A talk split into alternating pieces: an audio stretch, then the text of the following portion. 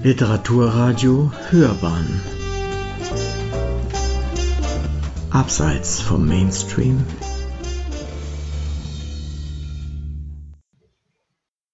Hallo, mein Name ist Andreas Altmann.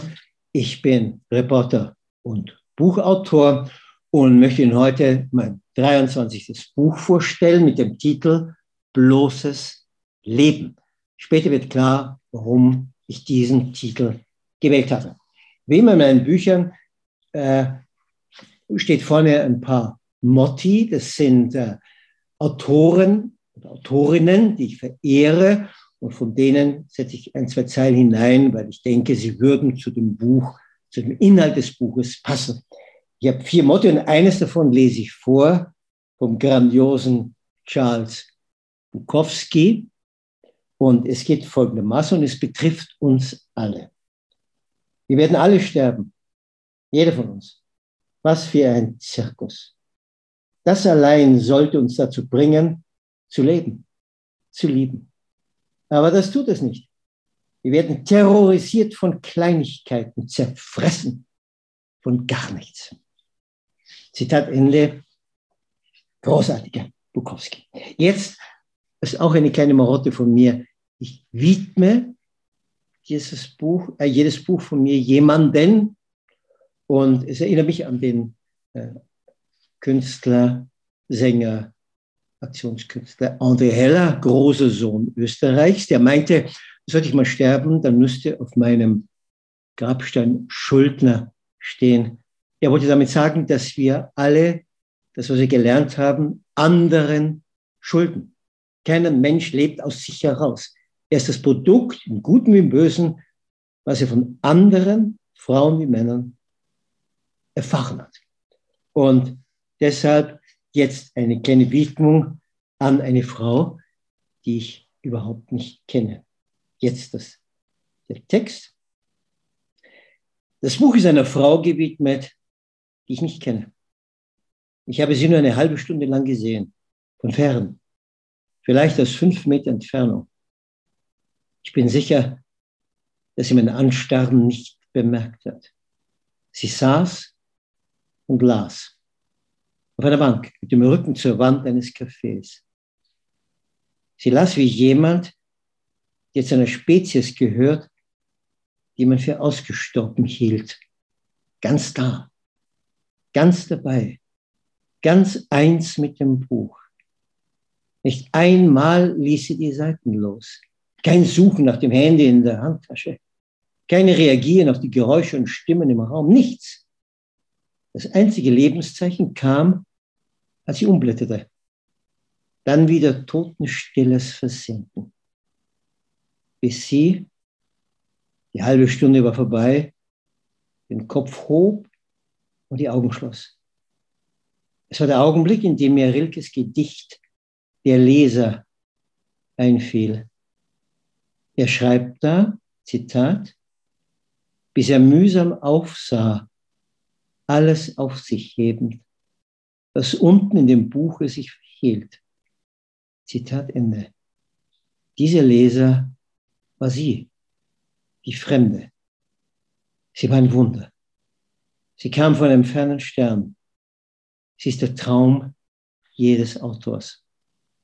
So, das war die Widmung und jetzt das Vorwort. Da wird ein bisschen klarer, um was es, was der Ton in dem Buch ist. Es war mitten in Afrika. Ich musste über den Kongo, um ins Nachbarland zu gelangen. Die Strömung war heftig und nur eine müde Piroge stand zur Verfügung. Doch Fährmann Mio lächelte nonchalant und meinte, kein Problem, wir legten ab. Es schaukelte gemein und eine schwungvolle Welle im Meer hätte gereicht, um uns zwei ins Wasser zu kippen, samt Rucksack. Mit jener Hand hielt ich mich links und rechts am Bootsrand fest, wie jemand, der sich an die Armstützen seines Sitzes klammert, wenn das Flugzeug in Turbulenzen gerät. Wie kindlich. Ich wurde nicht gelassener, als mir ein Spruch aus dem fernen Indien einfiel. Wie wahr er klang. und wie wenig nervenschonend. Doppelpunkt. Zitat, du bist das, was von dir bleibt, wenn du bei einem Schiffsbruch alles verlierst und du nackt den Strand erreichst. Zitat Ende. Dennoch, der Satz gefiel mir. Er war eindeutig und unvorstellbar. Wie das Foto, das ich als Junge in einem Buch mit dem Titel Katastrophen von heute entdeckt hatte. Man sah einen Mann aus einem brennenden Haus fliehen. Darunter stand, dass Herr Hans W. nichts geblieben war, nur das bloße Leben und die drei angesenkten Kleidungsstücke am Leib. Hans im Unglück. Ich habe zwei Zimmerbrände hinter mir, kein Vergleich zum Verderben eines Flammenmeers. Sachen gingen verloren und der tiefe Schreck ließ irgendwann nach. Die lebenslange Furcht vor Feuer, die blieb. Die kleinen Malheurs, die mag ich. Ich bin clever genug, um aus ihnen zu lernen. Aus den großen Debakeln wohl nicht. Bin unsicher, ob ich es mit Desastern aufnehmen könnte oder nicht doch zerbrechen würde. Alles weg. Das ist eine ungeheuerliche Aussicht. Alles, auch die Freunde, die den Untergang oder die Feuersbrunst nicht überlebten. Auch die Freundin, alles, was nah war, unersetzlich nah. Nios Lächeln sollte Recht behalten. Nur leicht durchnässt erreichten wir das Ufer Dort warteten bereits die Grenze auf mich, den weißen Mann. Ihre Haltung war unmissverständlich. Ich legte ein paar schmutzige Scheine in den Pass und konnte passieren. Bloßes Leben hat verschiedene Bedeutungen. Die oben erwähnte, nichts bleibt dem Menschen, ist wohl die brutalste. Eine andere Form, ich will über sie berichten, obgleich sie kaum zum Ruhm des Autors beiträgt, erzählt von einem Umstand, in dem kein Teil des materiellen Besitzes abhanden kam, auch niemanden Leid geschah. Nein, alles durfte ich behalten. Und doch war ich bloß und hilflos. Bloß, der aller Fähigkeiten beraubt. Eine peinsame Erfahrung, aber gewiss lehrreich. So war es. Eine Frau hatte mich eingeladen, und ich folgte ihrer freundlichen Bitte. Ich fuhr zu ihr, obwohl mein physischer Zustand nach einem schweren Unfall desolat war. Doch die Aussicht auf Nähe und Eros verhinderte den Blick auf die Wirklichkeit. Ich stieg in den Zug. Luisa war vorgewarnt und reichte mir gleich auf der Fahrt vom Bahnhof zu ihrer Wohnung starke Schmerzmittel, die, wie das halbe Dutzend zuvor, keinen einzigen Schmerz linderten. Bisweilen tut man Dinge, die man schon bereut, während man sie tut. Ich fühlte mich wie ein Betrüger, der längst ahnt, dass er für etwas anreißt, zu dem er nicht imstande sein wird. Luisa war selbstbewusst, nicht ohne Grund. Sie sah gut aus, verdiente erfolgreich ihr eigenes Geld, war von niemandem abhängig. Drei so begehrenswerte Eigenschaften. Ach ja, zudem redete sie freundlich und vergnügt. Ihr Zuhause hatte alles, was es für ein Liebeswochenende brauchte. Das einzige Accessoire, das fehl am Platz war, war ich. Nur mit Mühe schaffte ich die vier Stockwerke hinauf in ihr Penthouse. Seit dem Zusammenstoß zwischen mir, dem Radfahrer, und dem Täter, dem Autofahrer, war mein Skelett aus den Fugen geraten. Wann ich es bewegte, fuhr ein Blitz in mich. Geplaudert. Es gab Kaffee und die mitgebrachten Blumen standen neben der Schale mit Keksen. Da wir wussten, worauf wir uns einließen, kam es bald zum ersten Kuss. Er gelang mir noch. Denn Luisa, die Biegsame, beugte sich vor zu meinem Mund. Warmer Kuss, der alles versprach. Alles umsonst. Irgendwann verschwand Luisa und als sie in die Küche zurückkam, war sie nackt, lächelte und begann zu tanzen. Was für ein Geschenk für einen Mann, dachte ich.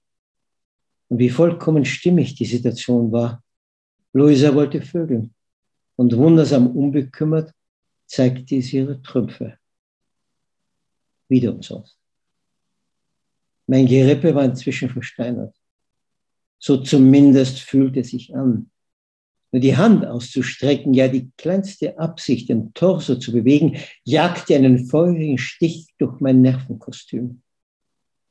Die vom Schock der Kollision miteinander verklebten Faszien wimmerten beim winzigsten Ruck.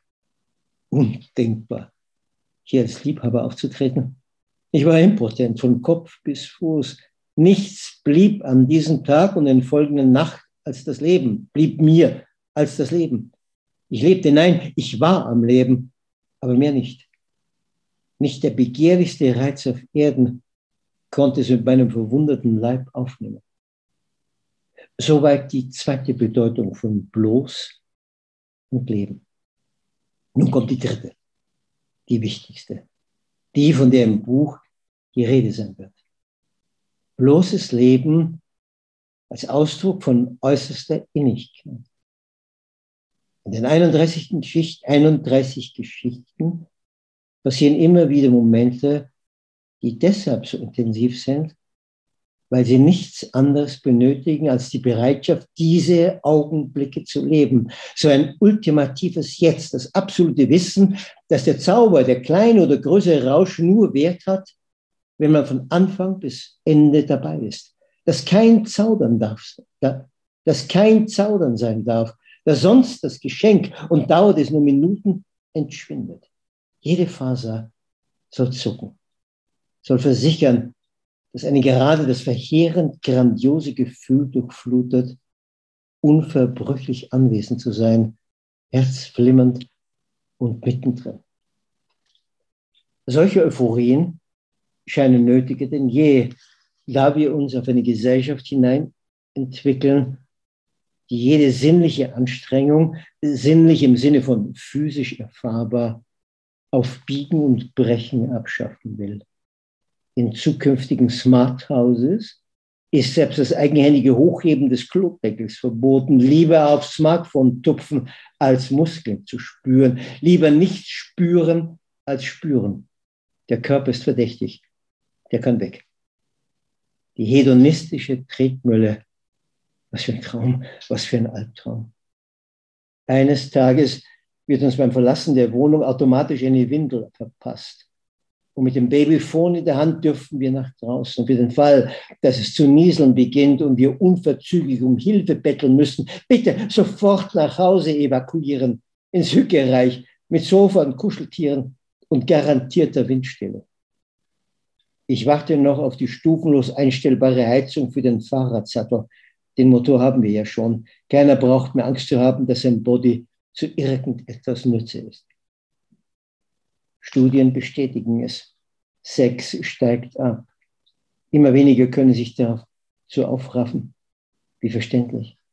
Denn viel aufregender als einen Menschen zu beschmusen, ist es wie offensichtlich mit Plastik zu spielen. Das kann man hernehmen, weglegen, es riecht nicht, es widerspricht nicht, es ist berechenbar und landet, wenn unbrauchbar, im Müll entschieden anstrengender ist da ein Zweibeiner, der nicht sofort pariert, der eigensinnig ist, der sich nicht so umstandslos entsorgen lässt. Ich poche auf mein analoges Leben, das keinen Wert darauf legt, rundum connected zu sein. Ich will auf die Welt glotzen und nicht auf ein Handteller großes Display. Ich will nicht zermalmt werden vom Geschwätz, das durch den Cyberspace wabert. Gleichzeitig, wie menschenfreundlich, verschone ich die Umwelt mit den Pippi-Nachrichten aus meinem Alltag. Als ich zum ersten Mal von Jugendlichen hörte, die sich ritzen, um sich via Schmerzen irgendwie wahrzunehmen, irgendwie den Moder der braven, schauerlich waren Jahre auszuhalten, habe ich sie sofort verstanden. Ich ritze mich nicht. Doch ich haue ab. Irgendwohin, fast egal wohin. Nur schimmeln darf es dort nicht. Seltsam. Aber oft werde ich belohnt für die Beschwernisse. Ich treffe Frauen, ich treffe Männer und Geschichten passieren, die fremd und wunderlich klingen. Jedenfalls weit weg vom Mief des Ewiggleichen. Zitat, am Grabe der meisten Menschen trauert, tief verschleiert, ihr ungelebtes Leben. Zitat Ende. Keine Ahnung, wo ich den Satz las. Er ist gemein und leider nicht von mir. Ich wünschte, jedes meiner Bücher taugte so nebenbei als Aphrodisiakum. Man liest es, man schluckt es und nach spätestens einer halben Stunde regt sich die Lust aufs Leben. So, das war das Vorwort. Und jetzt möchte ich eine Szene vorlesen. Wir gehen nach Key West. Key West ist die südlichste Stadt von Florida. Äh, ihr vorausgehen die sogenannten The Keys, also die Schlüssel, aber das hat er nicht angehört, das sind diese wunderschönen kleinen Inseln, über diese wunderschöne die Highway One führt von Miami runter nach Key West. Blaues Meer, blauer Himmel, blaue Gedanken, grandios schön. Und eine kleine Stelle möchte ich vorlesen, weil ich ja immer auch beschimpft werde von Leuten, ich habe das noch nicht ganz verstanden, die nicht wüsste, der Frauen, ja, sie grundsätzlich auf ihr Äußeres äh, reduziert. Das ist sehr seltsam, denn ich glaube, dass es Frauen gibt, die sexy sind und sonst gar nichts. Und dann glaube ich, dass es Frauen gibt, die sexy und klug sind. Und dann glaube ich, dass es Frauen gibt, die sexy und klug und herzenswarm sind. Ungefähr so ähnlich übrigens wie bei uns Männern, nur so schön sind wir nicht wie die andere Hälfte der Menschheit. Und das ist eine kleine Geschichte. Ich lerne dort eine Frau kennen und möchte Ihnen diese Geschichte vorlesen. Seltsamerweise kommt es auch dort nicht zur Intimität, aber das hat andere Gründe, sehr überraschende. Also, ich bin in dieser berühmten kleinen Stadt Key West und ähm, lese Ihnen jetzt ein kleines Stücklein aus dieser Reportage. Sie hat den Titel, hier steht es, The Keys, 100 Meilen blauer Himmel, 100 Meilen blaues Meer, 100 Meilen Staunen. Also, am nächsten Tag sehe ich beim Planieren durch die Stadt eine Frau, die neben dem Trottoir einen provisorischen Stand mit Broschüren aufgebaut hat und an der Bluse einen Sticker trägt, auf dem Wedding Concierge steht. Sie antwortet überaus freundlich auf meine Frage, was die zwei Wörter bedeuten. Doppelpunkt, sie kümmert sich um Hochzeiten. Ja, sie hat die Lizenz, Leute zu verheiraten. Es gibt drei Angebote. Beim preisgünstigsten findet die Zeremonie am Strand bei Sonnenuntergang statt. Teurer wird es, wenn das Ja-Wort auf einem Boot gegeben wird und High Class wird es, wenn ein Teil des schönsten Tags des Lebens unter Wasser, Video gefilmt, erlebt wird. Nebenbei arbeitet Kylie als Real Estate Shark, so sagt sie es als Immobilienhai. Aber der Markt sei abgekühlt, die Preise gehen runter, viele haben sich im Rausch des schnellen Geldes verspekuliert. Am späten Nachmittag komme ich wieder. Jetzt hat die hübsche Zeit. Wir fahren zum Little Hammock Park. Ein Steg führt über Mangroven, über Krokodile und Salzpfannen. Vöglein zwitschern. Welt ist still. Wir haben unterbrochen, da, als uns jemand mit einem, seinem Ghetto-Blaster auf den Schultern entgegenkommt.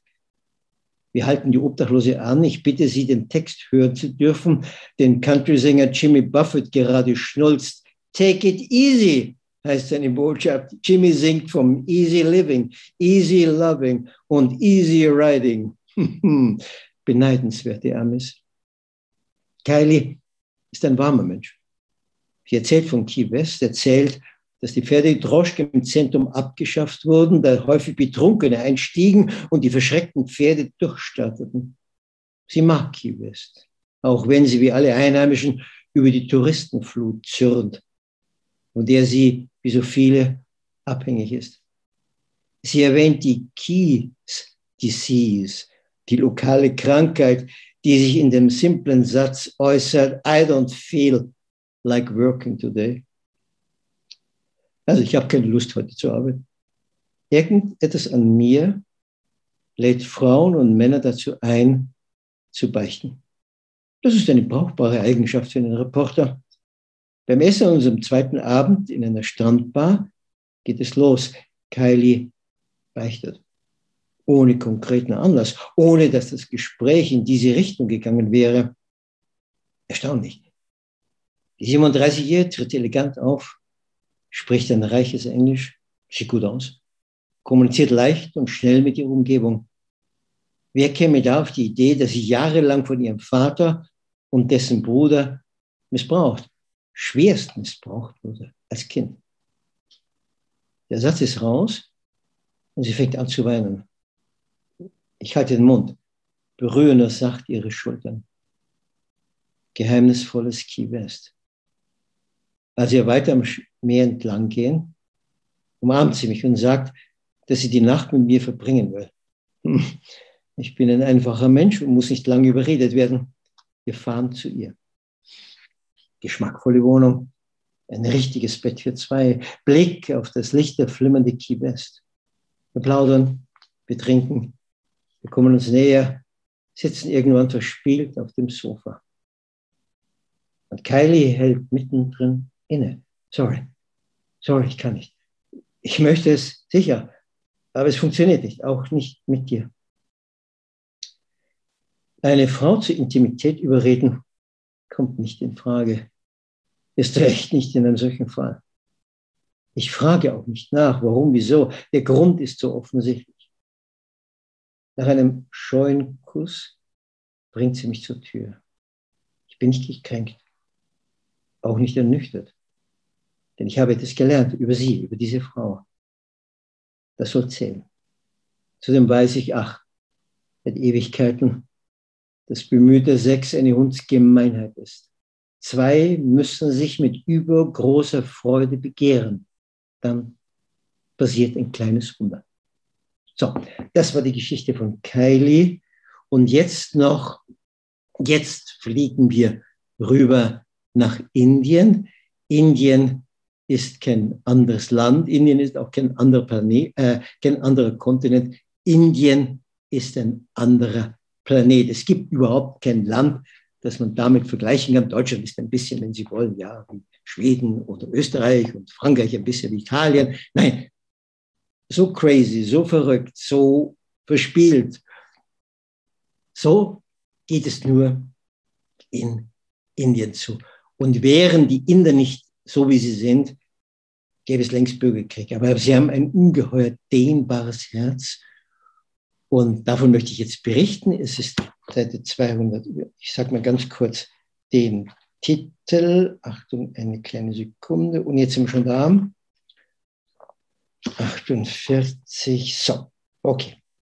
Also die Geschichte heißt Der größte Bahnhof der Welt. Untertitel Jeden Tag der helle indische Wahnsinn. Also jetzt die Geschichte über diesen größten Bahnhof der Welt. Das Aufregendste, was mir je auf einem deutschen Bahnhof passierte, ein Flitzer. Ein rundlicher Herr, der vor dem heiteren Bahn ergriffen war, splitternackt an uns vorbeisprinten zu müssen. Aber ja, wir lachten. In einem Land, in dem alle brav und gehorsam sind, ist ein lustiger Dicker ein Lichtblick. Einer immerhin vergnügt sich. Zudem war der Nacke da behende. Noch bevor die Ordnungskräfte einschreiten konnten, um wieder Ordnung im Staat herzustellen, war er weg. Spurlos. 6700 Kilometer weiter östlich traf ich in ähnlicher Umgebung einen zweiten Helden. Garantiert heldischer. Denn er riskierte keine Anzeige wegen öffentlichen Ärgernisses, sondern wagte alles. Sein einziges Leben. Der Arbeitsplatz von Mohammed Taurik, dem Tapferen, befand sich direkt neben der Victoria Terminus, dem emsigsten Bahnhof auf dem Globus, mitten in Mumbai, früher Bombay, dem 20 Millionen Moloch an der Westküste des Landes. Bevor ich den Heldengesang auf ihn anstimme, zunächst ein paar Daten und Geschichten zu einem Gebäude, das die UNESCO zur World Heritage Site erklärt hat, weil es so fulminant dasteht, so einmalig, so unverschämt größenwahnsinnig. Die Engländer, Kolonialherren und damalige Besitzer Indiens eröffneten den Bahnhof 1887 um das 50. Regierungsjahr ihrer Königin Victoria nebenberuflich Empress of India zu feiern. Ach, Madame Victoria. Sie hatte zuvor schon, so kolportierten böse Zunge, indische Fakir nach London beordert, auf dass sie ihr Lebens Leibesübungen beibrachten, um den verdächtig leblosen Unterleib zu beflügeln. Zitat, close your eyes and think of England.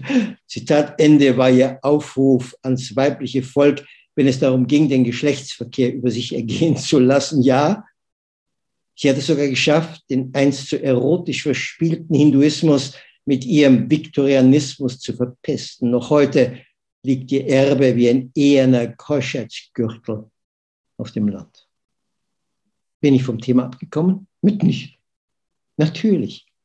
Bei der großen Eröffnungsfeier fiel kein Wort über Witwe Viktorias still darbendes Sexualleben. Als der erste Zug ankam, waren die ein, Anführungszeichen, Geborenen, Anführungszeichen, oben überwältigt.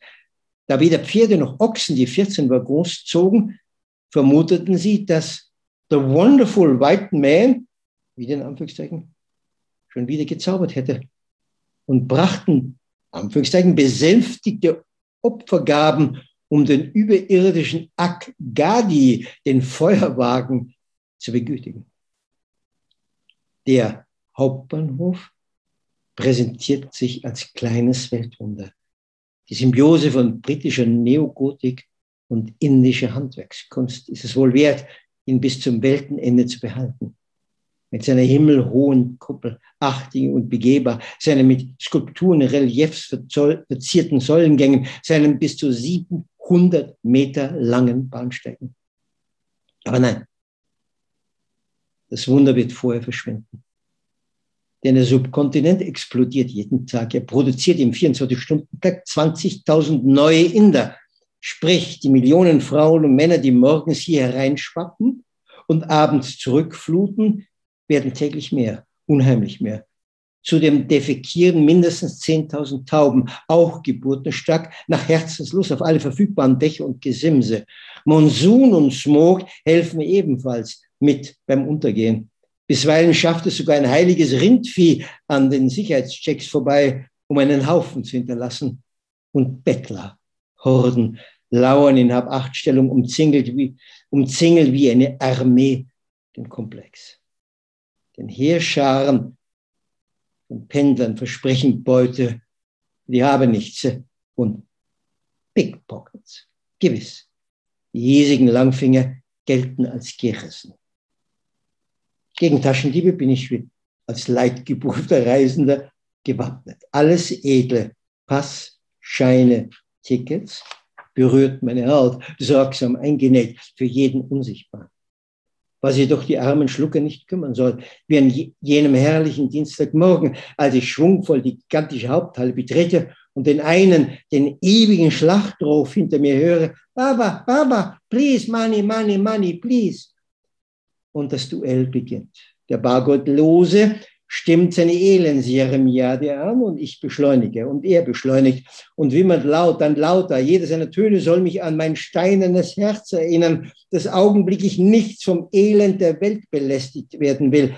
Aber der Abgerissene ist der Stärke, wie so oft. Er schrillt noch energischer, als ahnte er den Schwächling in mir, der irgendwann nicht mehr tragen kann, dass er ein Schweinehund ist und einknickt und die Rupien herausrückt.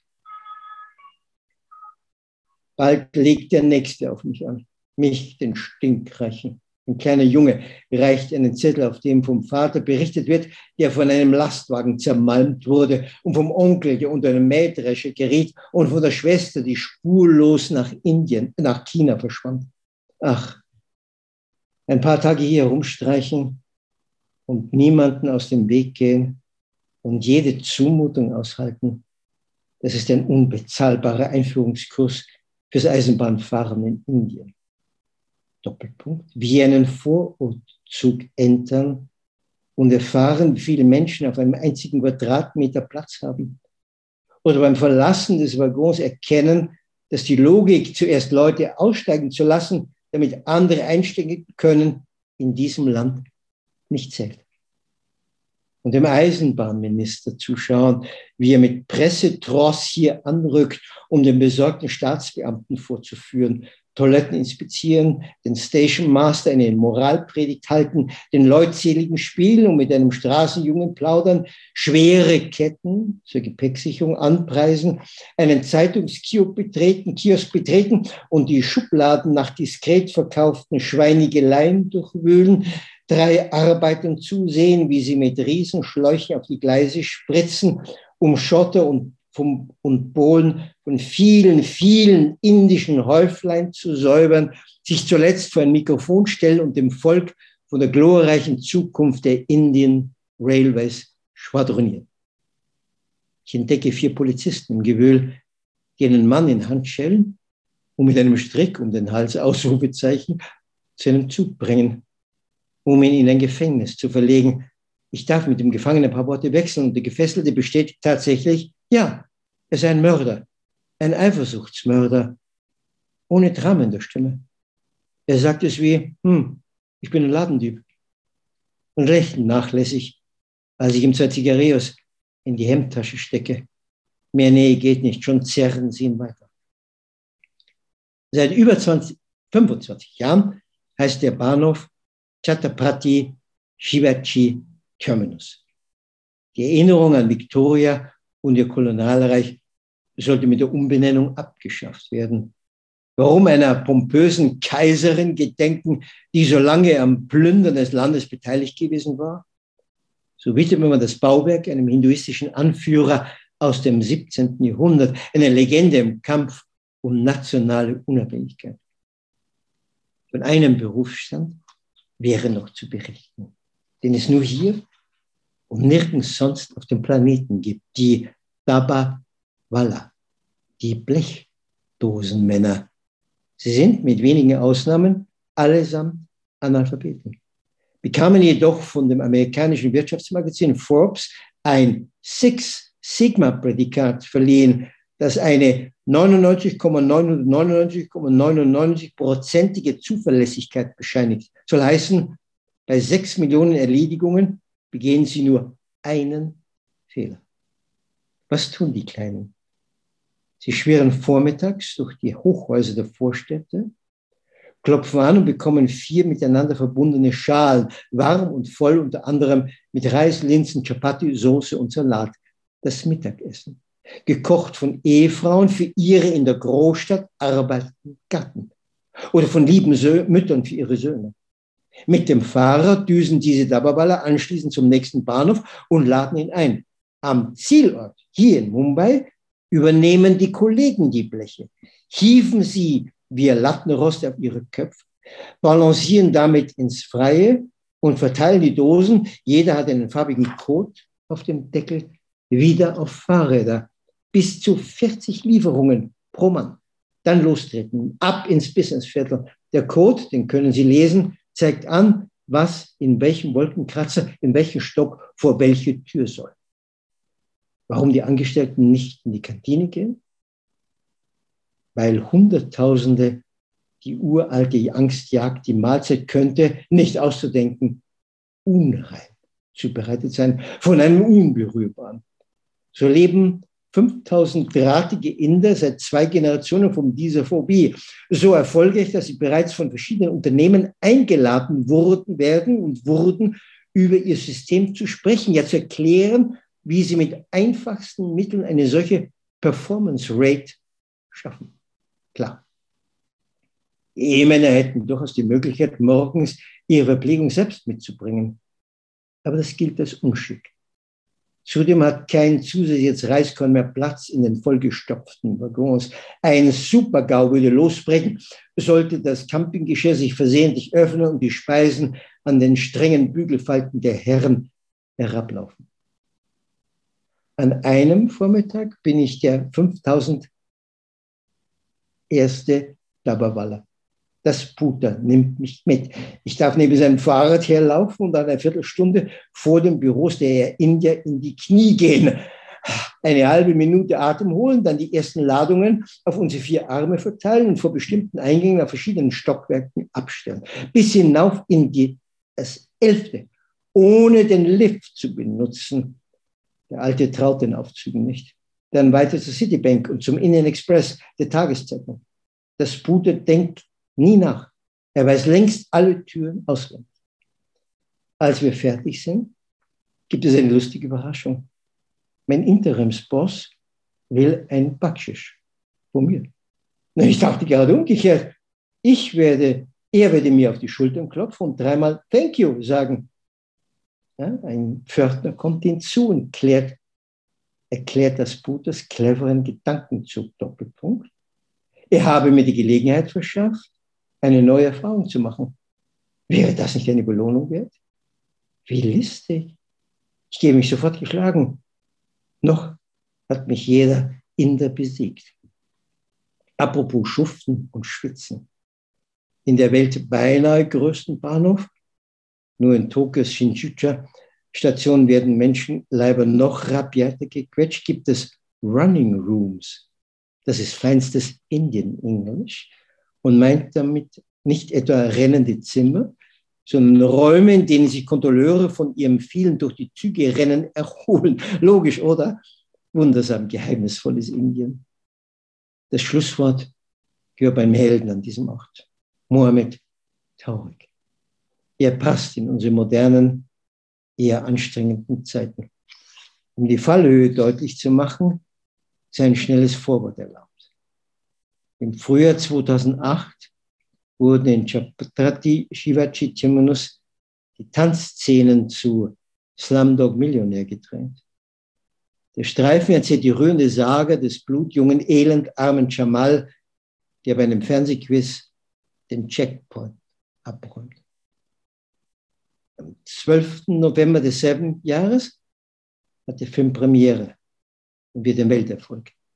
Das Märchen vom Glück Klingt so tröstlich. Exakt 14 Tage später kommt das Unglück über diesen Bahnhof gegen 21.30 Uhr. Nicht tanzend, nicht lachend, nicht Freude sprühend, sondern in Form von zwei 25-jährigen Fanatikern, die ihre mitgebrachten Kalaschnikows entladen und anschließend aus ihren Rucksäcken volle Patronenmagazine holen und sie aufstecken und wieder feuern, bis nach 70 langen Minuten 58 Leichen und 104 Verletzte liegen bleiben.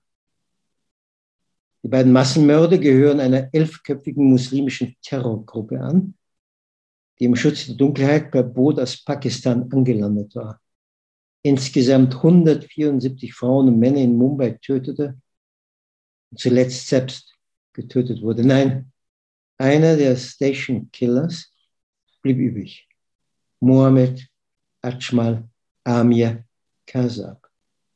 Der Ex-Kleinganove und spätere Dschihadist überlebte, um nach vier Jahren fast auf den Tag genau gehängt zu werden. Zitat, durchs Töten bekannte er an der Verhöre, ist bedeutend. Außerdem macht es Gott stolz.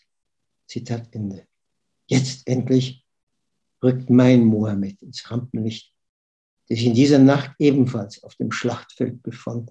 Doch er, auch jung, auch Moslem, auch in Mohammed, auch in ärmlichen Verhältnissen wie der Rasende, wird kein Leben auslöschen, sein Leben retten. Nachdem auf ihn geschossen und er nicht getroffen wurde, fängt er zu schreien und zu gestikulieren, zeigt den wild irrenden Ortsfremden, wo sie sich verstecken und durch welchen Ausgang sie fliehen können und hilft stets in höchster Gefahr, der Polizei Schwerverletzte ins nahegelegene St. George Hospital zu transportieren. Das sind Chaos und Blutlachen und hysterische Schluchzen das Brüllen der Verwundeten. Aber Mohammed behält die Nerven und lässt sich allein vom tiefsten im Herzen des Menschen leiten, vom Mitgefühl. Irgendwann, ich war zu jener Zeit in Indien, aber weit weg von Mumbai, habe ich ihn besucht.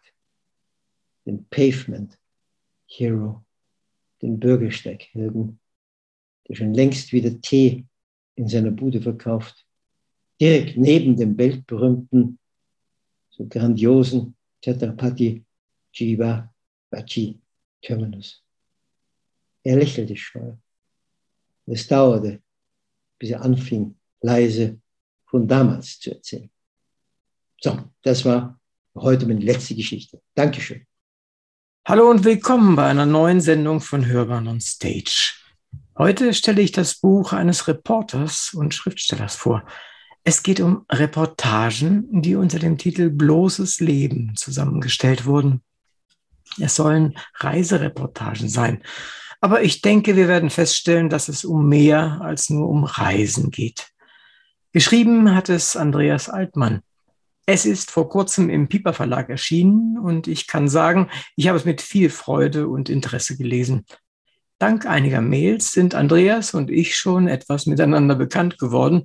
Und so freut es mich wirklich sehr, dass du heute den elektronischen Sprung von Paris nach München gemacht hast und wir zusammen reden können.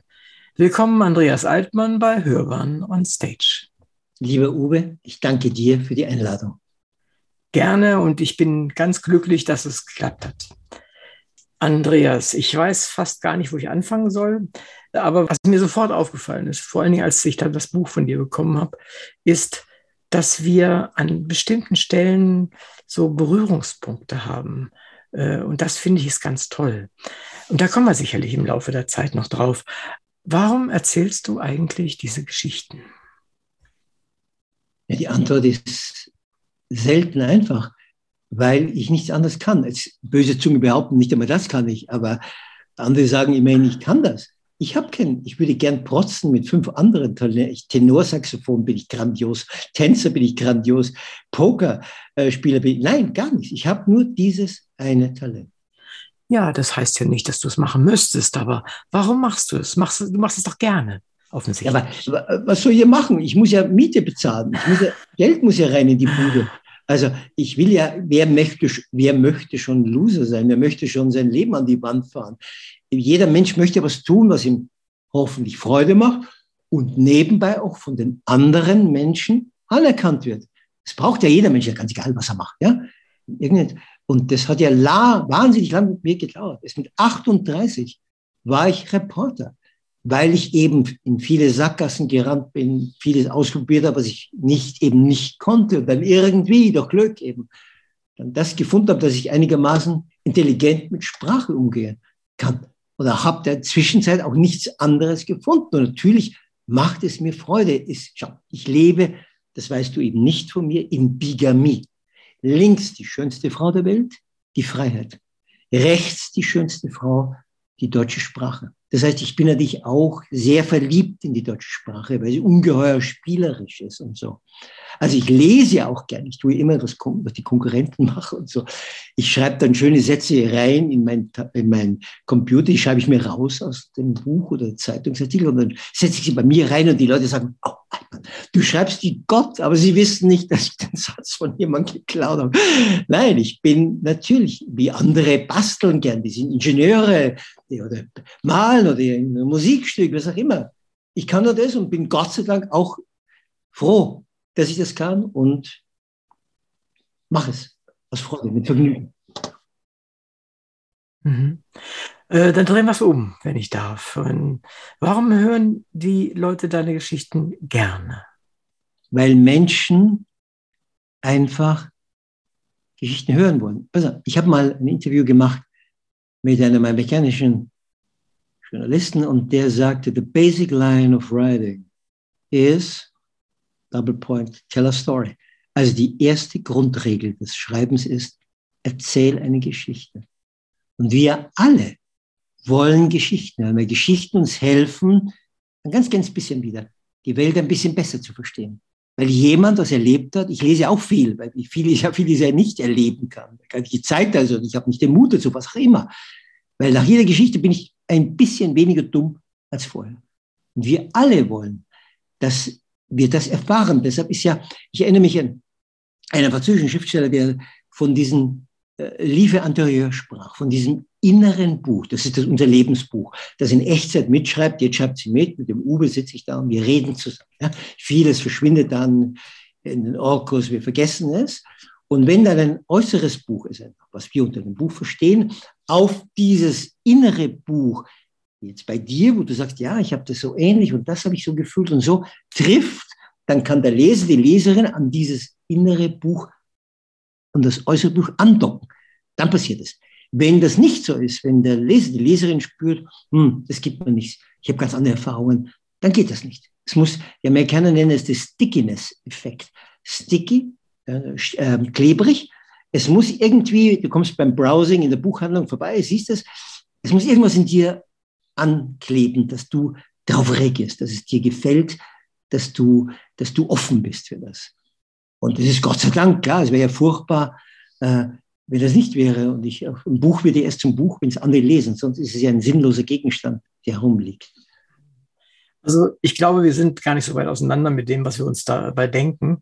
Äh, es ist etwas, dieses Sticky hat mir gut gefallen, was du sagst, nämlich äh, es passierte mir ab und zu auch mal, dass Menschen sagen, ach, du bist doch der mit der und der Geschichte und wissen nichts mehr, was in der Geschichte vor, vor sich ging. Sie wussten nicht mehr, wie, wann, ich, wo sie sie gehört haben, nichts mehr. Sie wussten nur noch, das war doch irgendwas mit Elefanten und das war toll. Also äh, ich denke, das ist, das ist doch eigentlich, für mich ist das, mag sein, dass du es anders siehst, aber für mich ist das etwas, weshalb es lohnt, mal ein bisschen Talent oder mal ein bisschen Zeit oder was immer du äh, ausdrücken möchtest, einzusetzen. Und ich glaube eigentlich, dass du ähnlich tickst. Ja, schon, natürlich, wie du. Natürlich freue ich mich, als wenn die Leute müde abhängen, so eine Scheißgeschichte hast du geschrieben, habe mich total gelangweilt. Natürlich, natürlich das. Aber es ist dieses, ich muss jetzt, ich habe auch keine Botschaft. Ich habe nur, ja. es gibt nur zwei Arten vom Schreiben. Gutes Schreiben und schlechtes Schreiben. Ja? Mhm. Und so gut heißt, es darf dich nicht langweilen. Und es gibt ja diese zwei, ich mache jetzt jedes Jahr einen Schreibwerkstart, ein paar Tage lang. Und da gibt es zwei Regeln, die ich für mich als Schreiber gefunden habe. Das erste ist das Reinlichkeitsgebot. Das ist natürlich nicht moralisch gemeint, sondern das heißt, ich schreibe einen Text, der klar ist. Ich muss nicht zurückgehen als Leser, weil ich es nicht verstanden habe, weil Widersprüche nicht aufgelöst wurden, sondern dass ich klar, logisch einen Sachverhalt, den Content erzähle. Ja? Das ist die Reinlichkeit. Und dann kommt das Hundertwassergesetz, Hundertwasser, das österreichische Genie der Maler. Das heißt, ich poetisiere es. Also ich verpacke es in eine schöne Sprache. Also ich habe den Inhalt, also wie ein Geschenk. Ich kaufe ein Geschenk und das kommt dann noch in eine schöne, in eine schöne Verpackung. Wenn diese beiden Dinge zusammentreffen, dann bin ich zufrieden, natürlich. Und wenn die Leserin, der Leser das versteht, es gibt ja viele Menschen, die überhaupt kein Gefühl haben für Sprache, aber wenn sie dann sagen, das hat nicht nur der Inhalt, sondern das ist auch die Freude, wie du formulierst, brauche ich auch immer so wahnsinnig lang, um zu schreiben, dann bin ich wie du, dann freue ich mich natürlich. Diebisch, wenn du möchtest. Hm? Ja, ich finde, also nichts ist schöner, als wenn sozusagen ich als Leser äh, von jemandem, der mir einen Text serviert, eine andere Welt und zwar in, und dann auch noch in seinen Kopf hinein, in seine Gedanken ja, gelassen werde. Das ist einfach toll. Und du hast natürlich recht. Menschen hören gerne Menschen und Geschichten von Menschen. Die alte ähm, Art der Geschichtenerzähler, die wir ja aus dem Orient kennen, siehe äh, Tausend und eine Nacht und so etwas in der Art. Das ist ja eigentlich das, was Schriftsteller ausmachen sollte. Dinge erzählen, Geschichten erzählen. Das ja, ist völlig recht. Natürlich. Ja. Und natürlich. die Geschichten, wie sie, wie sie sind, ob sie sehr kunstvoll sind oder was, ist eigentlich gar nicht das Entscheidende, glaube ich, sondern dass sie dich und irgendwas in dir treffen.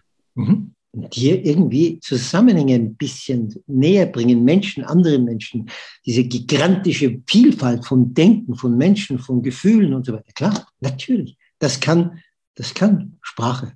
Grandios, ja. Du kannst mindestens Englisch, Französisch, Deutsch sowieso. Ich weiß nicht, welche Sprachen du noch sprichst. Wie würdest denn du die Geschichtenerzählfähigkeit dieser Sprachen, die du kannst, gegeneinander werten? Also es gibt ja böse Menschen in meiner Umgebung, die sagen, ich kann nicht mal Deutsch. Also das möchte ich vorausschicken. ja, das gibt's. Also, das gibt's bestimmt. Ich bekomme weder für mein Englisch den Man Booker Preis, hm. noch für mein Französisch den Goncourt Preis, noch für mein Spanisch den Cervantes Preis. Nein, ich würde niemals schreiben. Ich schreibe, äh, ich unterhalte mich in Plappere in diesen Sprachen und ich schreibe E-Mails in diesen Sprachen. Aber Deutsch ist, und das ist jetzt nicht, weil ich, weil ich der Germane bin und das behaupte, Deutsch ist natürlich viel, viel spielerischer. Du kannst viel mehr mit Deutsch spielen wie im Französischen. Das liegt an der Syntax. Ich möchte ein Beispiel geben. Du siehst zwei Frauen, die vergleiche ich jetzt. Die eine Frau ist wunderschön, das ist Französisch. Und die andere Frau ist Deutsch, die ist jetzt nicht so wahnsinnig schön. Und du siehst sofort bei der französischen Sprache, wenn du Leute reden hörst, den Pariser Dialekt, dann ist wie schön die Sprache ist. Auch die Leute, die nicht Französisch sprechen, die sehen das, die Eleganz, die da drin ist und so weiter. Und dann sprichst du mit der Deutschen, mit der Frau, die, die Deutsch spricht. Und dann merkst du aber erst, wenn du in die Tiefe gehst, wenn du den Reichtum, dann merkst du, wie schön die Sprache ist. Also ich bewundere immer Franzosen, die Deutsch lernen und das auch sagen, dass Deutschland nicht, äh, deutsche Sprache, das dauert länger, bis man die, die schöner, bis man ein Liebesgedicht von Brecht versteht. Bis da, dann ist man fasziniert. Und auch germanophile Schreiber, die es ja gibt in Frankreich, sagen, dass du natürlich mit Deutsch eben, weil du Wörter neu bilden kannst. Das kannst du im Französischen, das kannst du auch machen, aber dann versteht dich keiner. Ja? Dann hast du den Verlin, dann hast du die Gangstersprache, die erfunden wurde für die Polizei, damit die nicht versteht, was die ja. Gangster sich erzählen. Aber das ist dann kein Hochfranzösisch mehr. Und, so. und deshalb, es würde meilenweit würde es fehlen, um, um, um das, was ich schreibe mit Deutsch, äh, zu können in Französisch. Ich habe ja Übersetzungen, Bücher sind zum Teil übersetzt und so. Und da bin ich schon immer ein bisschen auch enttäuscht, weil diese Raffinesse oft nicht drin ist, weil man es halt nicht, man kann es halt nicht übersetzen. Ich sehe es ja, wenn ich eine Bilang-Übersetzung nehme von, nehmen wir Rilke, das sind wir ganz oben, gell, ganz oben, oder ja. Paul Celan. Und dann ist die Bilang, links steht die deutsche und rechts die französische Übersetzung. Das geht nicht. Man kann Rilke nicht ins Französische übersetzen. Man kann nur eine Ahnung geben und so. Also, und das ist etwas, was die Franzosen natürlich ungern hören und ich werde leise sprechen, wenn ich in Frankreich bin, über dieses Thema. Und deshalb, weil ich ja auch närrisch verliebt bin, also da ist überhaupt keine Möglichkeit für mich, in den anderen drei Sprachen das zu äh, leisten, was ich denke, was ich einigermaßen kann im Deutschen. Mhm. Wenn wir schon bei Sprachen sind, du bist ja nun wirklich sehr viel unterwegs gewesen und nicht nur einfach auf Reisen, wie viele andere auch, sondern du hast ja auch in den Ländern, in vielen Ländern, vielen Städten gelebt. Mhm. Ähm, das ist ja eine Sache, wie du sagst, äh, ich meine, ich habe auch vor, vor Äonen mal Spanisch gelernt und sowas. Äh, aber es ist, ich, wenn ich hier überlege, ich war in Mexico City, so ähnlich wie du, und aber ich habe dort nicht gelebt. Wenn ich dort hätte leben müssen, dann wäre das, glaube ich, was völlig anderes gewesen als das, was ich da habe machen können. Und äh, ich hätte da, muss ich ehrlich gestehen, Sorge, wenn ich als Schriftsteller nach Mexico City gehen sollte und mich zum Beispiel, obwohl ich die Sprache prinzipiell kann, die Grammatik heute noch besser als die Palabras sozusagen, ähm, wenn ich mir überlege, ich sollte dort Reportagen schreiben oder womöglich meine Kurzgeschichten schreiben. Äh, hast du das nie probiert, wenn du in den Ländern warst, wo du. Nee, nie. Nie. Nein, im Gegenteil, ich, ich habe mich da mit den Übersetzern getroffen, die Bücher und dann haben sie mich gefragt bei bestimmten Dingen und so. Nein, ich hatte überhaupt nicht, weil ich das wusste, dazu bin ich auch nicht begabt genug für, Fremd, für Fremdsprachen. Ich bin fleißig und mache halt meinen Scheiß, schwimme die Brühe. Ich äh, wurschtel mich durch, aber überhaupt nicht. Ich war einfach, das ist wie ein Mann, der völlig verliebt ist in eine Frau, der dann nicht sich interessiert für jemand anderen. Obwohl ich ja Französisch und Spanisch und Englisch, Englisch finde ich auch eine wahnsinnig schöne Sprache. Die ist auch, Englisch ist noch am nächsten. Wir haben ja denselben ähm, ja, ja. indo-europäischen Grundstock. Ja? Deshalb tun sich ja die Franzosen so schwer mit Englisch, während wir uns so schwer mit Französisch und viel leichter mit Englisch, weil natürlich die Zunge viel weniger sich biegen muss. Mit der kann man auch, auch wahnsinnig gut spielen mit dem Englisch. Also grandios. Ich bin ein großer Verehrer der, Franz der englischen, auch der englischen Sprache. Aber die, die Versuchung war nicht. Also war nicht da. Also ich habe, ich bin immer ein, ein, mit offenem Mund habe ich dargestanden, wenn ich das gelesen habe, dass insbesondere im Zuge des Zweiten Weltkrieges die Menschen äh, in andere Länder geflohen sind und dann mal eben angefangen haben, dort in der Landessprache zu schreiben. Äh, ich war da immer völlig überfordert, weil wenn ich mir überlege, dass ich das, was ich ausdrücken möchte, in plötzlich Englisch oder Französisch, na Französisch kann ich ja gar nicht, aber Spanisch oder sowas ausdrücken sollte, ich weiß gar nicht, ob ich das überhaupt so denken könnte. Aber, lieber Mann, viele gab es davon nicht. Der Kundera hat jetzt nach 50 Jahren in Frankreich Französisch angefangen zu schreiben, aber hat nebenbei einen, einen Franzosen, der ihn berät. Ganz wenige tun das. Henry Miller hat auch ein bisschen Französisch, er hat ja zehn Jahre dort gelebt, ja, ja. ein bisschen so kleine Aufsätze geschrieben und so. Da hat er irgendeine Freundin sich dann gefragt und so. Aber ich wüsste nicht viele, Thomas Mann hat sich überhaupt geweigert, ich Brecht ja. überhaupt nicht Englisch gesprochen. Gell? Heinrich Mann hat sich besser durchgeschlagen, aber so viele. Es gibt diesen schönen Satz von H.G. Wells und der sagte, wenn du eine fremde Sprache sprichst, selbst wenn du sie fließend sprichst, gibt es eine Stimme in dir, die sagt, nein. Das finde ich sehr gut. Weil irgendwas, du kommst nicht ganz hin. Du kannst natürlich ein völlig normales Gespräch, natürlich kann man das führen. Aber Schreiben ist halt auch was anderes als Reden. Gell? Ja. Also, ja, und das ist tatsächlich so, da hast du völlig recht. Also Sprache macht uns viel, viel mehr aus, als wir so denken. Ja, natürlich. Ja. Und wie Flaubert sagte, Sprache ist das erste Genie eines Volkes. Sprache erzählt dir vom Reichtum, vom kulturellen Reichtum äh, des Volkes. Das Deutsch gehört ja wie Französisch, wie Italienisch, wie Spanisch, wie Englisch zu den Hochsprachen, weil sie eben so wahnsinnig, ich glaube 5,3 Millionen Wörter gibt es im Deutschen. Du hast einen solchen Reichtum, den du auch, das wüsste ich auch gar nicht, ich muss ja auch, ich merke ja auch, wenn ich was Französisches oder wenn ich was lese von einem Kollegen, da denke ich mir, Mama, wie würde ich das übersetzen ins Französische? Weißt du, weil das eben, schau mal, nimm mal das englische Wort, das kannst du nicht ins Deutsche übersetzen. Look at me grieve. Look at me grieve ist ein wunderbar zynisches Wort und das heißt, schau mal, wie ergriffen ich bin. Genau. das, das, kannst du im Deutschen nicht so, aber es geht im Englischen, ist auch so rotzig, diese Sprache und so. Oder she, she has a Knockout Upper Body. Also sie hat einen Oberkörper, der dich ausnockt und so. Also ja, ja. Wahnsinn. Ja, ja. ja das, ist in Englisch ist das, ist das wahnsinnig, ist das wahnsinnig gut. Aber die, die können tolle Konstrukte machen. Ja, ja, ja. ja als Reporter wurstel ich mich durch. Natürlich geht das da, aber das Schreiben ist ganz was anderes. Ja. Mhm.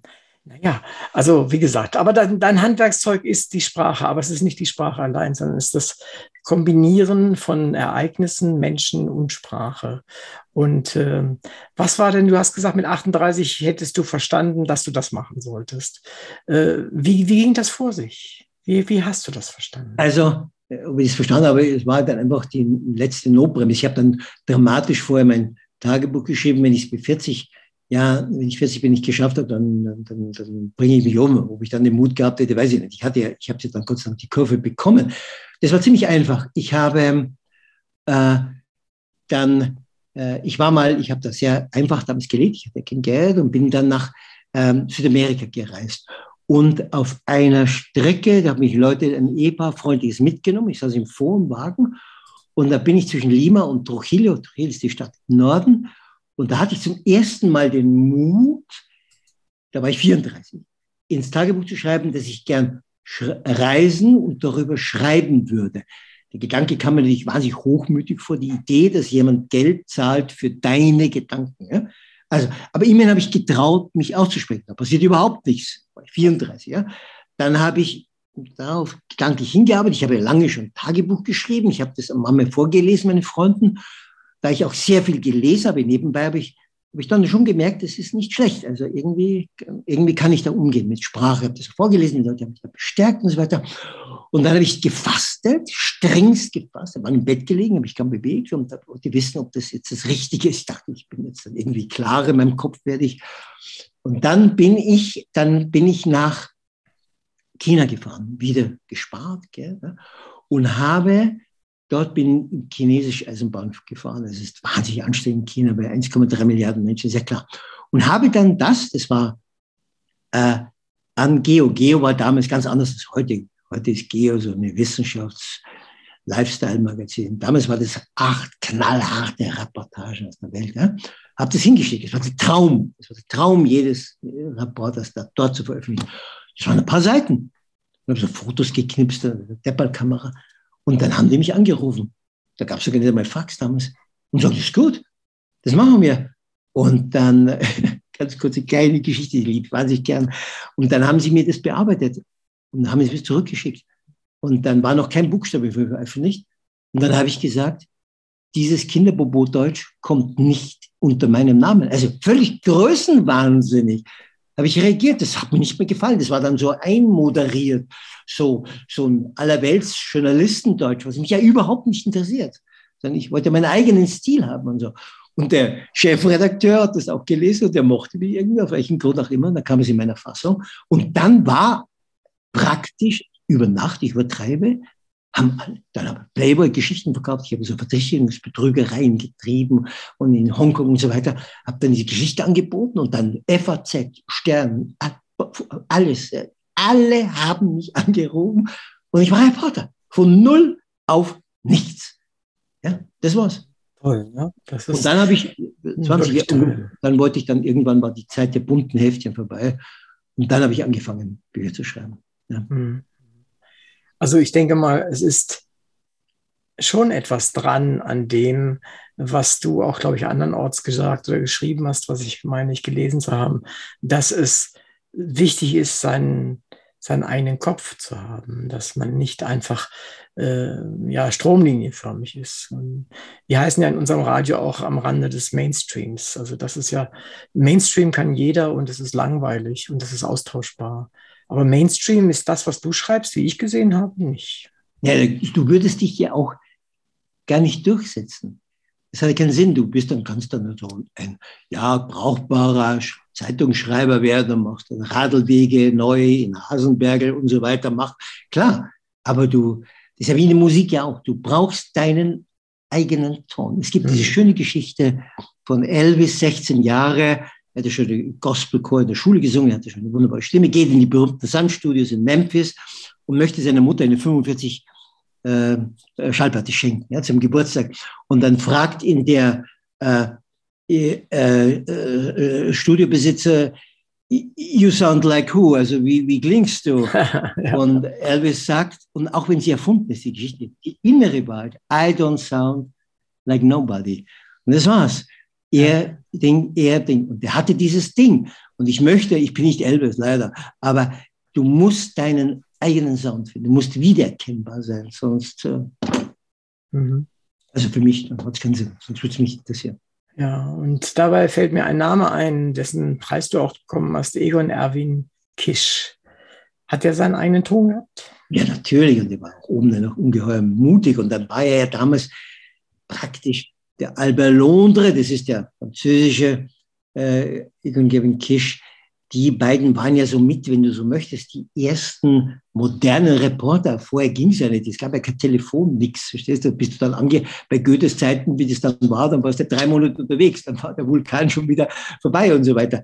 Also der moderne Reporter ging ja nur dadurch, dass es moderne Mittel gab. Du konntest früher schon Herodot, ja, Geschichteerzähler sein, aber das moderne du musst in zehn Tagen später einen Bericht abliefern. Das geht ja nicht, wenn du nicht mhm. zumindest ein Telefon hast. Aber ich glaube, das ist auch etwas, und da hast du sicherlich auch von profitieren können, dass die Kommunikationstechnik trägt Kommunikation und zwar enorm, oder?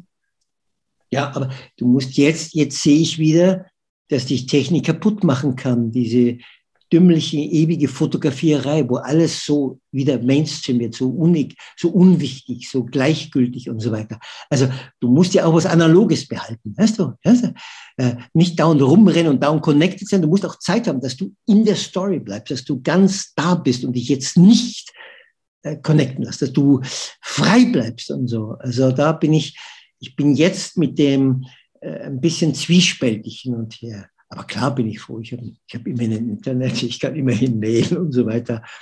Aber ich brauche auch Zeit und Stille und völlig frei von, von Technik, um äh, recherchieren zu können oder um zu schreiben. Hm. Ja, aber das ist natürlich, äh, das eine ist, also für mich ist das insofern immer, immer wichtig zu entscheiden. Das eine ist gut, wenn man es hat. Das andere ist, ob man es benutzen will und wie man es benutzen will. Ja, ja, klar. klar. Und äh, äh ich bin begeistert, wenn ich mir überlege, äh, du hast ja ein bisschen in meine Vita geguckt, äh, was, mit was für Berufen ich angefangen habe. Es ist ja nicht ganz so abenteuerlich wie bei dir, aber äh, schon, schon anders. Und das hat, vieles hat sich nur deshalb entwickelt, weil die Technik sich entwickelt hat, weil die Technologie sich entwickelt hat. Stell dir vor, du müsstest deinen Job, den du heute machst, machen ohne den Computer zum Beispiel. Und die anderen hätten einen. Dann hätten wir schlechte Karten, oder? Ja, der, die, Verlage würden es ja gar nicht mehr akzeptieren. Äh, aber stell dir vor, ein stadtbekannter Kollege von mir, Goethe, hat noch mit Federkiel geschrieben und immer noch besser als ich geschrieben. Verstehst du, was ich meine? Also es liegt nicht ganz an der Technik. Ja? Naja, doch. Wenn, also auch Goethe hätte ohne Gutenberg schlecht ausgesehen. Also insofern liegt es schon an der Technik, wie ich finde. Wir merken es nur manchmal nicht mehr. Wir merken ganz viel nicht, was Technik uns auch stützt, weil wir sie einfach so benutzen. Vor allem als Mensch, der ja also schwerste Unfälle hat. Ich, also ich liebe vor allem die Technik in der Medizin und so, ja, die ja. das halbe Leben gerettet hat. Natürlich, na klar, ich bin auch kein Bilderstürmer, gar nicht. Ich will mich nur nicht, ich will mir so ein Teil analoges Leben noch behalten. Ja, ja das ist ja auch völlig in Ordnung. Mhm. Dagegen spricht überhaupt nichts. Und du hast natürlich recht, jeder von uns beobachtet die Leute, alle sagen immer Kids, aber ich meine die Leute, die äh, völlig aufgehen in diesen äh, modernen Medien, die, die jedes neue iPhone haben müssen, jedes neue Samsung haben Jeder. Furz muss in die Welt hinaus und ja. jede Nachricht und jeder ja, Schwachsinn und so. Das will ich eben nicht. Auf der anderen Seite ist es so, wenn ich das jetzt mal umwerfe jetzt auf die, auf die Literatur, ähm, vor, lass mich nicht lügen, zwölf Jahren ungefähr war, machte Amazon plötzlich auf seinen Create Space. Also mit anderen Worten, jeder konnte ein Buch machen mit relativ wenig Aufwand. Ja, ja, Book on Demand und so. Ja. Das genau. Das war, war, die machten das mit affenartiger Geschwindigkeit sozusagen. Und durch Zufall habe ich das mitbekommen damals, als ich in mehr oder weniger in Pension gegangen bin und habe gedacht, guck dir das mal an und habe sofort mal was gemacht. Und dann habe ich äh, bei einem, bei dem äh, Storyteller Award war ich dann in der Jury und bla bla bla und was auch immer. Jedenfalls bekam ich dort als Juryvergebender, preisvergebender Mensch immer diese Vorwürfe, äh, was schreiben die für einen Scheiß? Und das muss man doch nicht auch noch in die Welt setzen.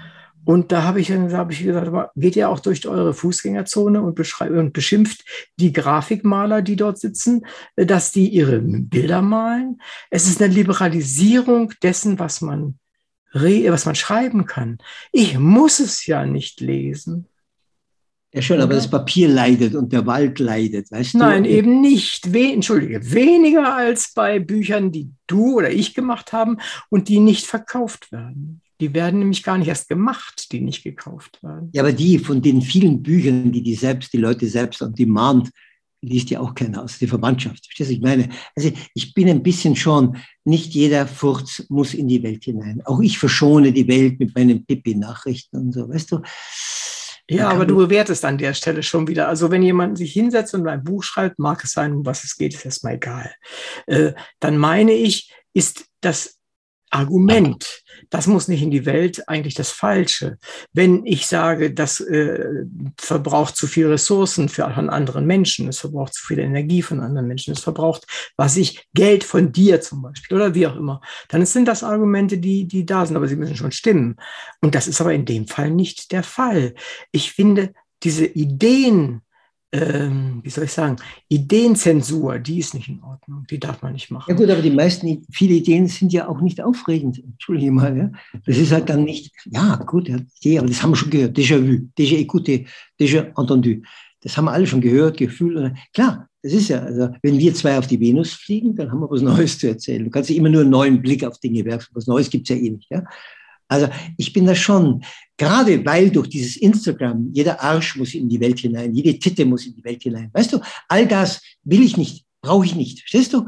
All diese blödsinnigen Bemerkungen, die überhaupt nichts sagen, die eher beleidigend sind und so weiter. Da finde ich schon, muss nicht sein. Halt einfach den Mund, sage ich dann. Verstehst du? Behalt's für dich. So. Also da bin ich schon, also da bin ich schon ein bisschen auf der Seite von denen, die ein bisschen mehr Keuschheit.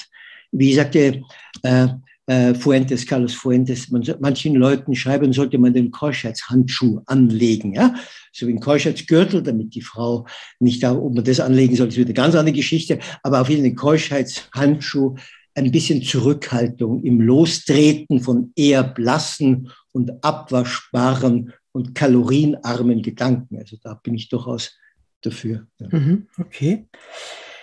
Du fragst vorhin kurz über China. Ich habe nicht, äh, vielleicht habe ich nicht richtig hingeguckt, aber kein Buch über China gefunden oder habe ich das noch nicht gesehen? Nein, habe ich. Ich war achtmal als Reporter dort. Das Regime ist verachtenswert.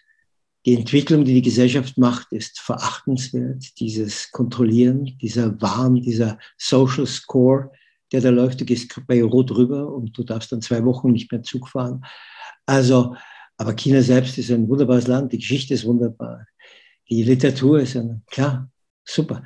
Aber nein, ich spreche leider nicht Chinesisch. Ich war mal, wo ich noch nicht Reporter war, mit einer, die habe ich dort getroffen, eine Frau, die hat, puh, beneidenswert, sechs Sprachen gesprochen, darunter Mandarin.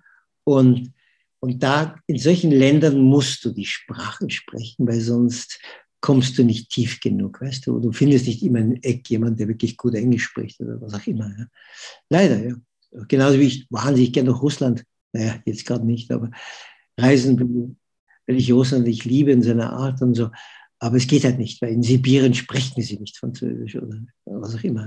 Aber es gibt ja die Geschichte in dem Buch, vor dem anderen, ersten Reportagebuch Leben in allen Himmelsrichtungen, wo ich ja äh, über das Zugfahren in, in, in China schreibe. Und so. Also eine Reportage gibt es ja. Mhm. Wenn wir schon noch bei Zug sind, halt, dann könnten wir ja noch mal kurz über Indien sprechen. Ähm, du hast ja auch erfahren, du warst im Ashram dort und du warst auch längere Zeit dort und man kommt mit Englisch ja doch relativ weit. Oh ja. Ähm, und äh, wie, wie sieht das bei dir mit, mit Indien, wobei Indien ist viel zu groß, um Indien einfach so zu sagen, aber mit den Teilen von Indien aus, die du näher kennengelernt hast, wie kommst du damit zurecht? Naja, es gibt ja Leute, die Indien, die schreiend, die ankommen und schreiend wieder über die Grenze laufen, weil sie natürlich diese ungeheuren sozialen Brüche nicht aushalten, die Millionen, die in Slums dahin vegetieren und so. Also auf der anderen Seite eben hat Indien ja einen kulturellen Reichtum, einen ungeheuren faszinierenden Wahnsinn, der, ja, ich habe es ja schon gesagt, der sonst nirgends auf der Welt vorkommt. Also, und auch, ich komme auch gut zurecht mit den Leuten. Also, ich habe eigentlich immer, fast immer, nicht immer, bei Gott nicht, äh, äh, zutrauliche, freundliche, hilfsbereite Inder getroffen und bin fasziniert von den Geschichten und den, ich habe ja auch mal einen Penishelden getroffen, der mit einem Penis einen Lastwagen abgeschleppt hat und so. Also es gibt Sachen, die bei uns da fallen, fallen die, die Haare aus und, ja. und so. Und so. Das ist natürlich eine ganz andere Welt, da kommen wir im Westen überhaupt nicht mehr mit und so. Und das ist natürlich, du bist ja als Reporter einfach hungrig auf Neues. Du bist ein Banker, ist geldgierig und du bist geschichtengierig. Ja? Also weil es dir, es dir einfach Mensch gefällt, dass du was lernst und zweitens obendrein noch Supporter bist, weil du dann drüber schreiben kannst und Knete verdienst. Aber Indien ist, ja, du hast recht. Ich meine, ich habe das Buch geschrieben, Notbremse nicht zu früh ziehen, wo ich mit dem Zug durch Indien fahre. Und ja, das ist, es haut dich um. Aber nach einer gewissen Zeit, nach zwei Monaten, bist du dann wieder europareif. Verstehst du? Dann willst du wieder saubere Umstände, nicht mehr so wahnsinnig viele Menschen um dich herum haben. Ist immer so. Und dann bist du wieder in Europa, dann willst du wieder in Indien und so. Und das ist immer einer der Teile, die, die ich versuche, den Menschen zu vermitteln, nämlich, ich habe das als, als Kind von meiner Oma gelernt, den Ausdruck, dass hinterm Berge auch noch Leute wohnen. Mhm. Und äh, das ist für mich immer etwas gewesen, was ich versuche zu vermitteln. Egal, ob sie es hören wollen, die Menschen oder nicht, aber ich erzähle das, ich schreibe das, ich mache das, was auch immer. Und ich finde, darum sind solche Geschichten, wie du sie machst und schreibst, so, so auch so wichtig, obwohl du sie gar nicht so betonst. Aber sie sind trotzdem wichtig. Wenn Menschen davon nichts wissen, können sie das auch nicht irgendwie berücksichtigen in ihrem Dasein. Aber ich mag deinen, deinen Enthusiasmus. Du hast so einen pädagogischen Eros, obwohl man das heute ja nicht mehr sagen darf, pädagogische Eros.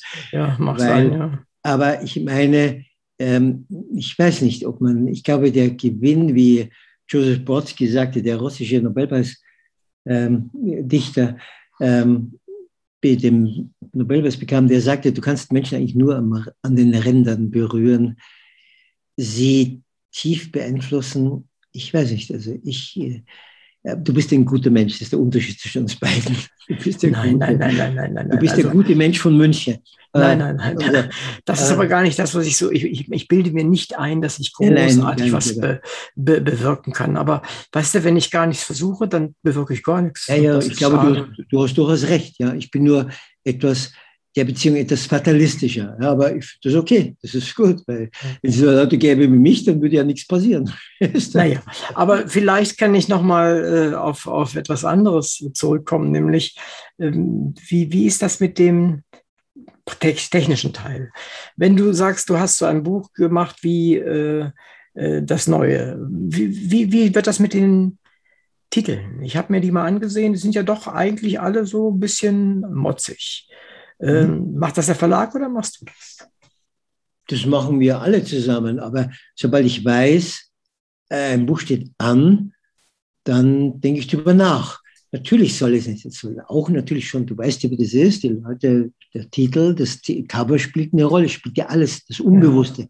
Die Leute, die durchgehen durch den Buchladen, sagen, die Farben gefallen mir oder es langweilt mich und so weiter. Ja? Also, äh, doch, ja, oder das Scheißbuch, ja, das Scheißleben meines Vaters, das Scheißleben meiner Mutter, meine eigene Scheiße, hat zum Beispiel den Titel, den habe ich gefunden während der Meditation, in einer Meditation und so. Und da wusste ich dann, das Buch wurde, hatte ich 30 Ta Jahre in meinem Kopf getragen. Und ich traute mich nicht, weil ich Rache nehmen wollte an den Leuten, die mich misshandelt haben, sondern weil ich dachte, ich habe noch die, ich habe noch, ich muss den Rotz noch reinkriegen, die Sprache, nicht so eine ambulante Tränensackprosa schreiben, so ein Opferbuch, sondern ein Kind, das auf Bieg und Brechen überleben möchte. Ne? Und äh, das Cover kam dann von meinem Verleger. Es ist so ein Zusammenspiel. Und dann meine Lektorin dann und dann überlegen wir und so. Und dann schauen wir nach. Und dann habe ich liebe Leserinnen und Leser, die, denen schreibe ich das, wähle ich das und dann denken die auch nach. Und, ich denke auch über das Cover nach und so weiter. Das machen, ich glaube, das machen wir, wir alle Kollegen. Wir, jeder hat eine Idee, jeder sagt es anders oder man hat gleich sofort. Bei dem Scheißbuch gab es keine Diskussion mehr. Das war klar, das Buch, so kommt es raus, dreimal Scheiße im Titel und so. Das passt, weil der Leser dann auch genau weiß, was er kriegt. Ja, nicht irgendwie. Nee, ich finde, das, äh, das muss auch so sein. Also wenn du immer mit so, mit so gesmoosten Titeln daherkommst, das bringt ja nichts, ja. Das ist ja, äh, da guckt doch keiner mehr hin. Das ist interessant, was du sagst, weil das bloße Leben habe ich auf einer Punker, von einem Punker auf seinem so ein Sticker aufnaht. Ich dachte, das gefällt mir. Und dann dachte ich, irgendwann werde ich das verbraten. Genau, das ist Punker. Also ich nehme ja wie jeder Schreiber. Ich bin ja wie ein, wie ein Saug, wie ein Oktopus, ich bin wie ein, wie ein riesiger Schwamm, der ja alles, was in ihm passiert, aufnimmt und denkt vielleicht, vielleicht auch nie, er kann das mal verwerten. Das hat mal einen Nutzen. Das habe ich vor, glaube ich, vor zehn Jahren schon gesehen, diesen Titel.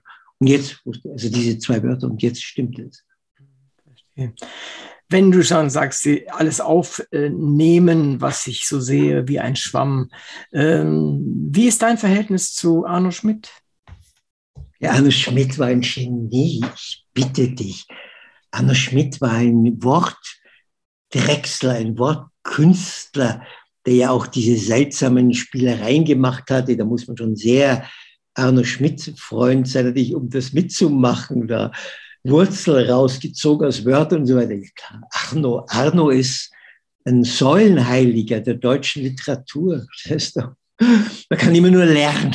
Man kann immer nur lernen. verstehst? Der Schuldner, du bist immer der Schuldner von. Mhm.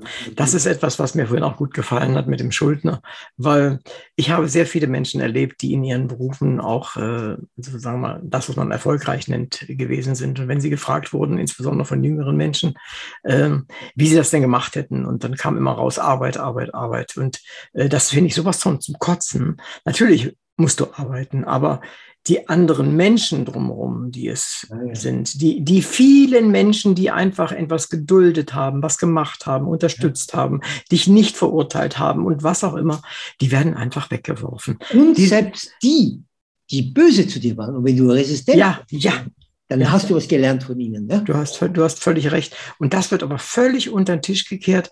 Äh, dieses Ego, die Erfindung des Egos äh, war ja auch in, in Europa eines der größeren Probleme bis heute. Und äh, ich finde, das ist tatsächlich etwas, ich mag dieses Wort Demut ja nicht, das ist mir zu, zu Ich sehr nicht, ja. in, in Richtung religiös, zu richtig religiös, ja. Aber das, was es ein bisschen mit ausdrückt, ist, dass nicht alles ich bin, der das gemacht hat. Ja. Cool, cooler sein, ja, cooler. Ja. So. Es gibt, ich habe übrigens, weil wir vom Ego reden, ich habe vor Tagen einen wunderschönen Satz gelesen. Es, also es ging um, um äh, Freuds, also diese drei großen narzisstischen äh, Beleidigungen des Menschengeschlechts, dass wir erstens nicht der Mittelpunkt die Erde ist, zweitens, dass wir vom Affen abstammen und drittens, dass es kein Ego gibt, sondern dass wir natürlich zum großen Teil von unserem Unbewussten gesteuert werden. Und da gibt es einen Satz dann drunter, ich weiß nicht, ob der von Freud ist, aber wieder, es gibt kein Ich, aber mich gibt es. Ja, das, ist, das, ist, das, ist, das ist gut, ja, ja. Ja, ist wirklich gut, aber mich gibt es, was soll ich machen? Ja. Es Ich gibt mal- das Einstampfen des Egos gibt es. Gibt nur darum, dass du cooler und lässiger damit umgehst. Das Ego geht nicht weg, sonst würden wir ja nicht reden, wenn wir kennen. Du hast das Ego, dass du reden möchtest. Ja. Ich habe das Ego, dass ich das gut finde. Aber es geht darum, wie wir das Ego spazieren führen, wie wir es präsentieren. Genau, genau. Und ich glaube, das ist ein, ein wichtiger Punkt in deinen, in deinen Schriften, dass du immer da bist, wenn du schreibst, immer und redest sozusagen. Das ist ganz wichtig. Und dass äh, du jemand bist, mit dem ich einfach auch reden möchte, wenn ich das schon in der Hand habe, das Buch. Das ist durchaus nicht selbstverständlich. Und das ist ein, ein Talent, das du hast, das du gefunden hast, eine praktische Umsetzung deines Denkens mit anderen Mitteln sozusagen. Das finde ich ist schon, schon ganz wichtig für die Menschen auch. Und Das ist, Ja. das ist interessant, was du sagst, weil, weil es gibt ja äh, Schreiber, die ich ja sehr verehre, aber die, wenn die den Mund aufmachen, so, dann kommt gar nichts. Gell? Dann wird es Ja. verstottert und komisch und verdruckst. Und da gibt es wieder Leute, die wunderbar erzählen können, aber sobald sie schreiben anfangen, wird sie Mhm. eckig. Mhm. Ganz seltsam, ja. Ja gut, ich hatte ja auch die Ausbildung als Schauspieler, da hatte ich, das ist übrigens übrig geblieben, ich war ja ein schlechter Schauspieler, aber immerhin, das konnte ich. Ja. Also das habe ich da ein bisschen gelernt, wie man sich präsentiert, wie man spricht und so weiter. Also allein dein Lesen war wunderbar. Also das war auf jeden Fall eine, eine tolle Sache. Man Du musst mitgehen, du musst ja, du musst schon den, den Leuten, ja, es ist nicht so trocken, so staubig, nein, so rein in die Geschichte. Ja. Ja. Und du gibst ja auch äh, den einen oder anderen Kurs, hast du vorhin gesagt. Und ich denke mal, ganz wichtig ist das, was ich den Leuten immer sage, die mit denen ich zu tun habe, hier in meinem Studio oder wo auch immer.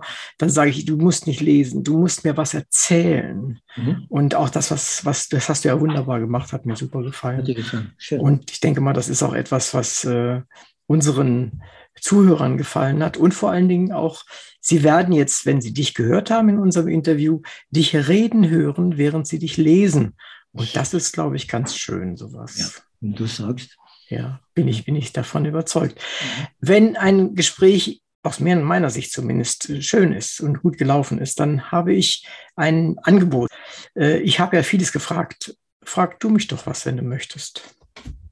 bist du ein glücklicher Mensch?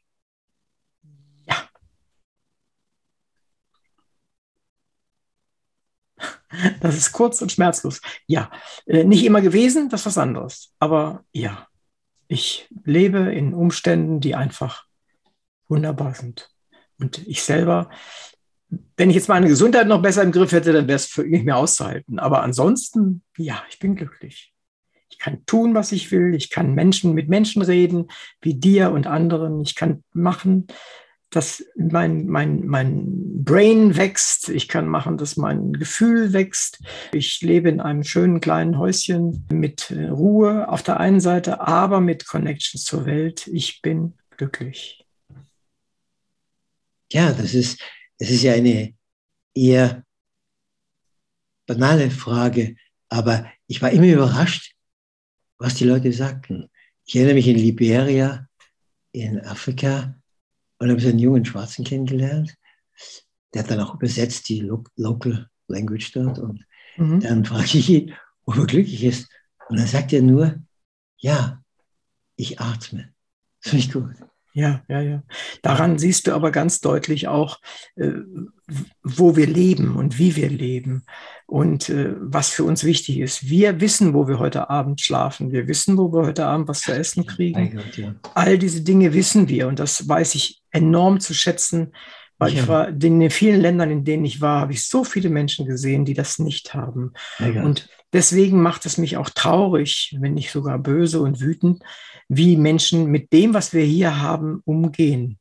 Ja. Und das ist enorm belastend für mich, muss ich sagen. Das Anspruchsdenken ist so obszön, dass man nur kotzen könnte. Ja, ja ich denke auch. Und seltsamerweise ist in den letzten Monaten und vielleicht zwei, drei Jahren ein Wort bei mir immer wieder von völlig automatisch in, in, in, den Mund gekommen, obwohl ich es gar nicht will und ich mag das eigentlich nicht.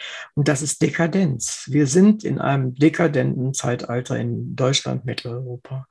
Und das heißt, was heißt das? Nicht gut. Es ist nicht gut. Wir müssen einfach mehr schätzen, was wir halt bekommen, was wir haben.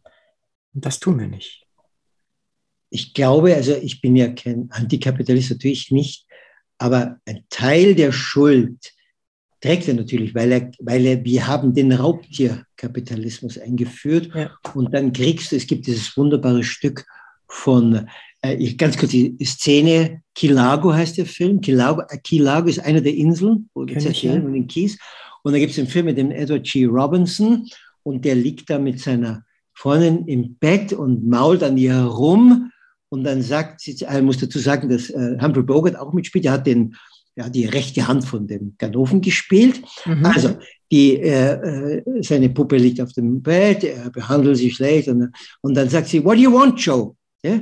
Mhm. Und dann geht die Tür auf und Humphrey kommt rein und sagt, Joe wants more. ja, ja. Das ist Wahnsinn. Das ist toll, ja. Das Diese toll. Drehbuchzeile, die musste einfallen. Show once more. Der hatte schon wahnsinnig viel, aber es geht, wenn du, das ist das wie Trump, du kannst haben, was du willst. Du hast doch immer nicht den Mond, hast du nicht. Und das hast du noch nicht. Du kannst ja, also noch 50.000 Yachten kaufen. Ja, das ist, und das haben wir ein bisschen, da könnte dann ein bisschen laizistische Spiritualität helfen, dass wir uns wieder besinnen auf die Dinge, die vielleicht auch sinnlich sind und die jetzt funktionieren ohne. Deine Geschichten, und das finde ich so schön, machen, geben, geben Stolpersteine fürs Denken und sie geben gleichzeitig auch solche Ideen weiterzudenken. Das finde ich ist ganz wichtig. Das mag ich gern. Dein Buch hat mir super gut gefallen. Super, ich danke dir. Liebe Hörer, heute sprachen wir über die Reportagen, Reisen und Gedanken von Andreas Altmann. Er brachte uns sein Buch Bloßes Leben mit. Es ist eine Sammlung seiner Reportagen. Er war und ist in der Welt zu Hause. Seine Reportagen machen Lust auf genau diese Welt, auch wenn deutlich wird, dass er seine Ziele nicht auf einem fliegenden AIDA-Teppich erreicht. Es hat mir sehr gefallen, wie unsentimental, realistisch und glaubhaft er sich in den Themen des Lebens auf allen Kontinenten bewegt. Er zeigt uns Lesenden das Leben, wie es ihm begegnet.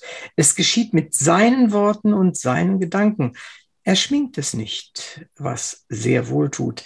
Er reißt ihnen aber auch nicht ihr Gesicht herunter, sondern lädt sie ein, sondern lässt sie sein, wie sie sind. Das Buch Bloßes Leben ist, was es sein will. Der Spiegel vieler Leben oder einfach des Lebens. Mal ungeputzt, mal voller Kristallglanz immer aber von, mit und für Menschen. Danke, Andreas, für die erzählten Geschichten. Und wer sich ein wenig in der Welt umgesehen hat, findet vieles wieder und damit auch Eckpunkte seiner eigenen Erfahrungen. Wer nicht das Glück hatte, draußen gewesen zu sein, wie Fontane es einmal formuliert hat, darf sich freuen, durch deine Texte zu erfahren, dass hinter dem Berge auch noch Leute wohnen.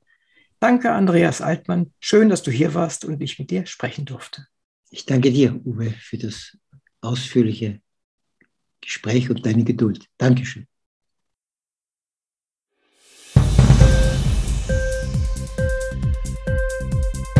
Hat dir die Sendung gefallen?